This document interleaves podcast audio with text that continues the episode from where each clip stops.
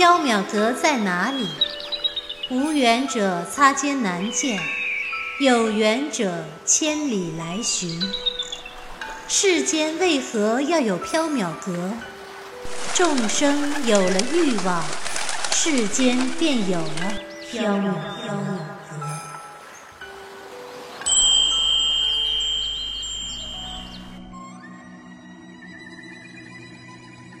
您正在收听的是长篇系列奇幻小说剧《缥缈提灯卷》，作者白姬婉，播讲只浅墨深，张涵。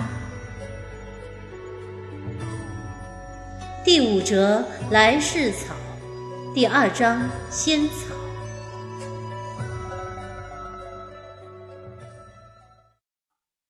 一阵夜风吹来，黄莹莹又以手帕掩唇，剧烈的咳嗽起来。白姬望着黄莹莹的脸色，皱眉：“似乎是沉疴呢，怕是 老身明白，在你面前，老身就不化作虚形相见了。”黄莹莹接过白姬的话。她的话音刚落，容颜也发生了变化，乌发渐渐变得斑白，身形渐渐变得佝偻，光滑的皮肤渐渐生出皱纹，饱满的樱唇渐渐凹陷下去。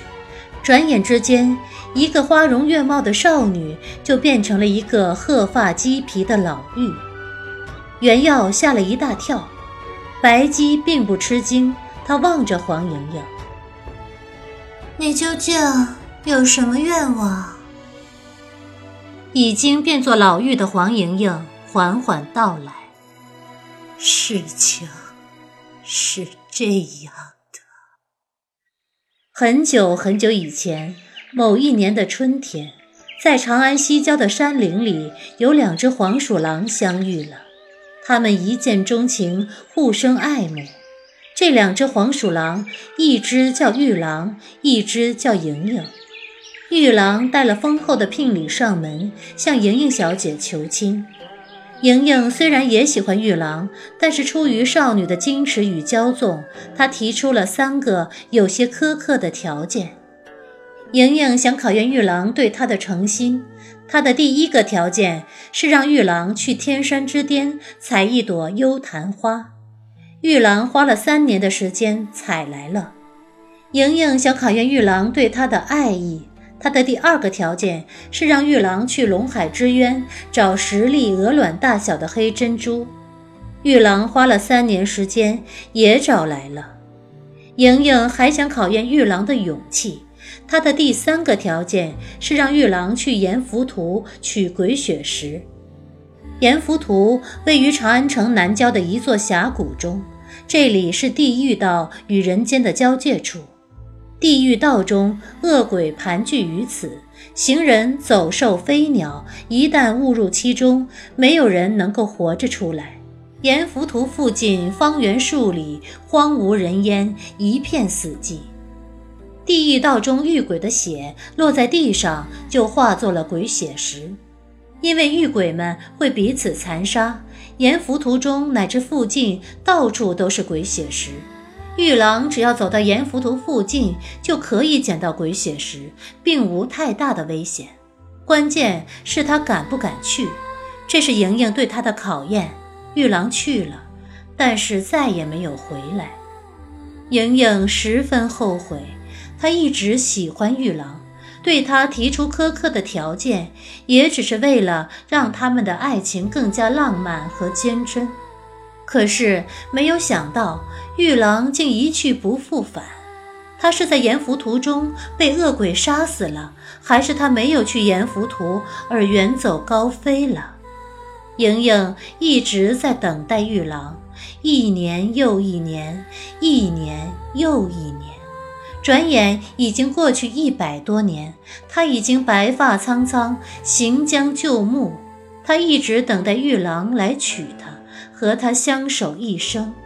但是玉郎一直没有出现。玉郎临走前曾说：“他一定会带着龟血石回来娶奴家。我们约好了，此生白头到老，不离不弃。如今一郎不回了，一定是已经殒命在阎浮屠了。那么，你的愿望是？奴家身患沉疴，已经时日无多了。唯一放心不下的，就是当年的承诺。来世缥缈，不可追寻。奴家只想在今生再见玉郎一面。袁耀忍不住问道：“如果那位玉郎已经殒命在了阎浮屠，你怎么能见到他？”如果玉郎已死，奴家想与他的魂魄相见。如果玉郎的魂魄已经投胎转世，奴家想与他的转世相见。无论怎样，奴家也要与他再见一面，才能瞑目。来世缥缈，不可追寻，你也明白这个道理。那么，如果玉郎已经转世，他的来世也未必记得你。未必记得这个承诺，他有新的人生，你见到了又如何呢？奴家虽然明白这个道理，但是还是想再见一面，这是奴家的愿望，临死前的愿望。袁耀觉得等了玉郎一辈子的莹莹很可怜，心生怜悯。白姬，莹莹姑娘只是想见一面曾经的恋人，这个愿望并非恶念，你就帮她实现了吧。白姬的金眸中还有醉意，她转向袁耀：“啊，李奴，你说话的口气怎么这么像宣之呢？”小生不是黎奴，白姬，你的酒还没有醒吗？白姬揉了揉太阳穴，对莹莹道：“你先稍等，我去取一件东西。如果玉郎已经转世的话，他可以助你找到玉郎。”那太好了！黄莹莹喜极而泣，因为情绪变得激动，她又咳嗽了起来。白姬大声对着昏死的黑猫大喊：“仙君！”跟我上楼去取东西。这条龙妖喝醉了酒，居然就不认得人了。袁耀冷汗。那个，呃，白姬，小生在这里。白姬回过头，捧着袁耀的脸看。啊啊，怎么有两个宣之啊？小生只有一个。白姬飘向二楼的仓库。袁耀在旁边引路，怕他会飘错了方向。二楼仓库，袁耀举着烛火，白姬在木架旁走动，眼神四处逡巡，在仓库中转了一圈，白姬没有找到要找的东西。在经过通往不存在的三楼木梯时，白姬恍然道：“啊，对了，来世草在三楼。”白姬向三楼飘去，袁耀想跟他去，但是抬脚踏向楼梯时却踏了一个空。袁耀又抬脚试了几次，但还是走不上去。楼梯明明就在那儿，但他的脚怎么也踏不上去。不一会儿，白姬飘了下来，手里拿着一个木盒子。他抱怨袁耀：“黎奴，你怎么站在下面不上来呀？”袁耀已经无力解释了。去后院的路上，袁耀问白姬：“哎，你手上拿的是什么东西？”“来世草。”“来世草是什么？”来世草又叫三世草，是长在三生石上的一种仙草。有了它，可以知道一个人的前世、今生、来世。这可是仙家的宝物，不能随便给六道中的人或非人。哎，既然是仙家的宝物，不能随便给六道中的人或非人，那你拿出来做什么？白姬没有听见袁耀的话，已经飘远了。袁耀急忙跟上去。后院中回廊下，白发老妪孤独地坐着，仰头望着夜空中的明月，看上去十分寂寥。白姬走到黄莹莹身边坐下。进了缥缈阁，任何愿望都可以实现，无论是善良的愿望还是邪恶的愿望。你的愿望，我可以替你实现。白姬将木盒子推向黄莹莹。这是来世草，长于三生石上，乃是仙界宝物。有了它，可以知道前尘后世，也可以知道一个人的三世轮回。黄莹莹伸出枯槁的手，打开了木盒子，一株紫色的草静静地躺在木盒中，发出暗哑却莹润的光泽。黄莹莹的脸上露出不可置信的表情。白姬大人，你真的将这来世草给老身？白姬笑眯眯地说道：“哼，当然，实现客人的愿望是缥缈阁存在的意义。”黄莹莹很激动。那么，老身该用什么交换？